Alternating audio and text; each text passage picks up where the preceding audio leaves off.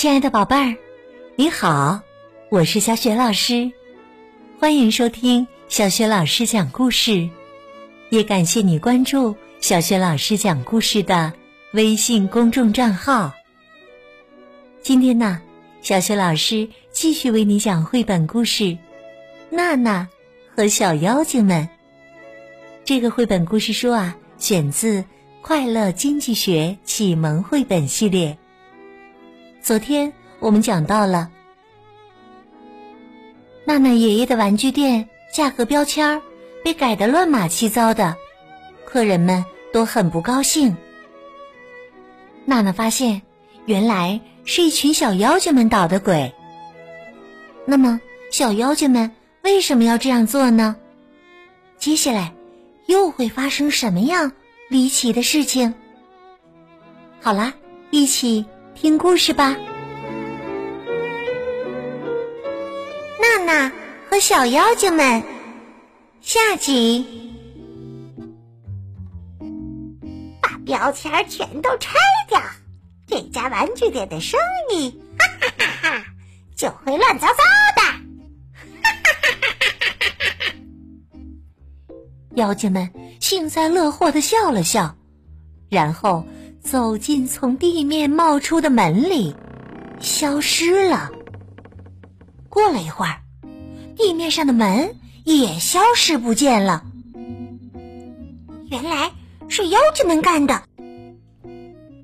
娜娜打开灯，重新写好标签，贴到玩具上。不知不觉，阳光从窗外照了进来。娜娜说：“哇，今天可以顺利的做生意了。”晚上，娜娜再次来到玩具店里。尽管一夜没睡，娜娜有点累，但她一定要再见到妖精们。夜深了，无数个妖精走了出来。今天我们要怎么捉弄这家玩具店呢？啊！就在妖精们摆弄着玩具和标签的时候，娜娜突然打开了灯，妖精们吓得抱成一团。啊！娜娜严厉的问：“你们为什么要在标签上做手脚呢？你们知道价格在买卖东西的时候有多么重要吗？”红头发妖精率先走到娜娜面前，他说：“因为我们很生气，所以才这样做的。都怪你把我们的朋友卖出去了。每天夜里十二点，我们会到玩具店里来玩玩具。凌晨，我们把玩具收拾好再回去。可是几天前，绿头发妖精。”错过了回去的时间，地面上的门关上了，因为害怕，他假扮成了玩具娃娃藏了起来。但是，但是你把它卖给别人了。啊！娜娜仔细的回想了一下，哦，我想起来了。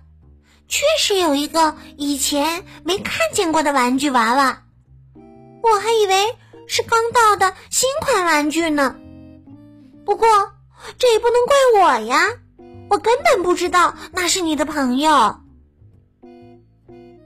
你竟然不知道，绿头发妖精现在该有多害怕呀！啊啊！其他的妖精啊！也跟着哭了起来。好吧，好吧，我再把它找回来吧。嗯，我知道是谁买走了。真的能找回来吗？我们一起去吧。是啊，是啊，我们跟着你去吧。妖精们开心的围着娜娜呼啦啦的转了起来。这天早晨，娜娜跟妖精们一起来到一栋房子前。阿姨您好，你是玩具店里的娜娜吧？怎么啦？阿姨，不好意思，您在我店里买走的那个玩具娃娃，我想再跟你买回来，那是不能卖的，都怪我太粗心了。娜娜带着恳求的眼神跟阿姨说：“哎呀，真对不起呀，我的孩子很喜欢那个玩具娃娃，所以我不想再卖给你。”阿姨拒绝了。娜娜不知道该怎么办。红头发妖精说：“娜娜，我们来吧，你在这儿等一下。”妖精们轻轻的从窗口走进阿姨家，大家都假装成绿头发妖精。一瞬间呐，妖精们的头发都变成了绿绿的了。阿姨去厨房喝水时，看见一个绿头发的玩具娃娃站在餐桌上。孩子，别把玩具娃娃放在餐桌上啊！阿姨走进房间，那里也有绿头发的玩具娃娃。咦，这个玩具娃娃刚刚不是在餐桌上吗？难道我看错了吗？阿姨走上二楼，在台阶顶端，另外一个绿头发的玩具娃娃正等着她呢。接着，在孩子的房间里。浴室里，阿姨接连不断的看到一模一样的玩具娃娃，她顿时感到害怕起来。哎呀，怎么会有这么多一模一样的玩具娃娃呀？哎呀，太奇怪了！受到惊吓的阿姨跑下楼，叫住外面的娜娜：“娜娜，你进来，把那个玩具娃娃拿回去吧。下次。”我再去玩具店换个其他玩具。娜娜赶紧走上二楼，让妖精们躲进自己的包里，然后轻而易举的把绿头发妖精救了出来。那天晚上，妖精们在玩具店里笑啊闹啊。娜娜，多亏了你，绿头发妖精。才能找回来。是啊，真感谢你救了我。在那里，你不知道我有多么害怕，多么孤单呢。妖精们高兴的唱歌跳舞。一天早上，玩具店里多了一本叫《小妖精和鞋铺的爷爷》的童话书。娜娜很快就知道，书是谁送过来的了。因为呀，童话书里面的主角跟他见到的妖精们长得十分像。爷爷一边看童话书，一边抱木头，很快就把妖精娃娃做了出来。爷爷用布给他做衣服，用毛线。给他做头发，妖精娃娃看起来就像真的一样。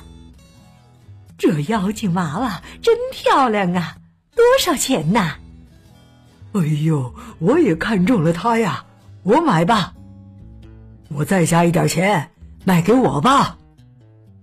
客人们呐，都愿意出钱买妖精娃娃。妖精娃娃的价格越涨越高。原来卖五十五元的妖精娃娃，现在得卖一百一十元了。爷爷做妖精娃娃的时候，开心的哼着歌：“我做的妖精娃娃多受欢迎啊！哈哈哈，客人们都争着要买呢，还要多做一些妖精娃娃呀。”娜娜也开心极了。后来呀，标签出错的事情再也没有发生过了。玩具店里的客人当然也越来越多了。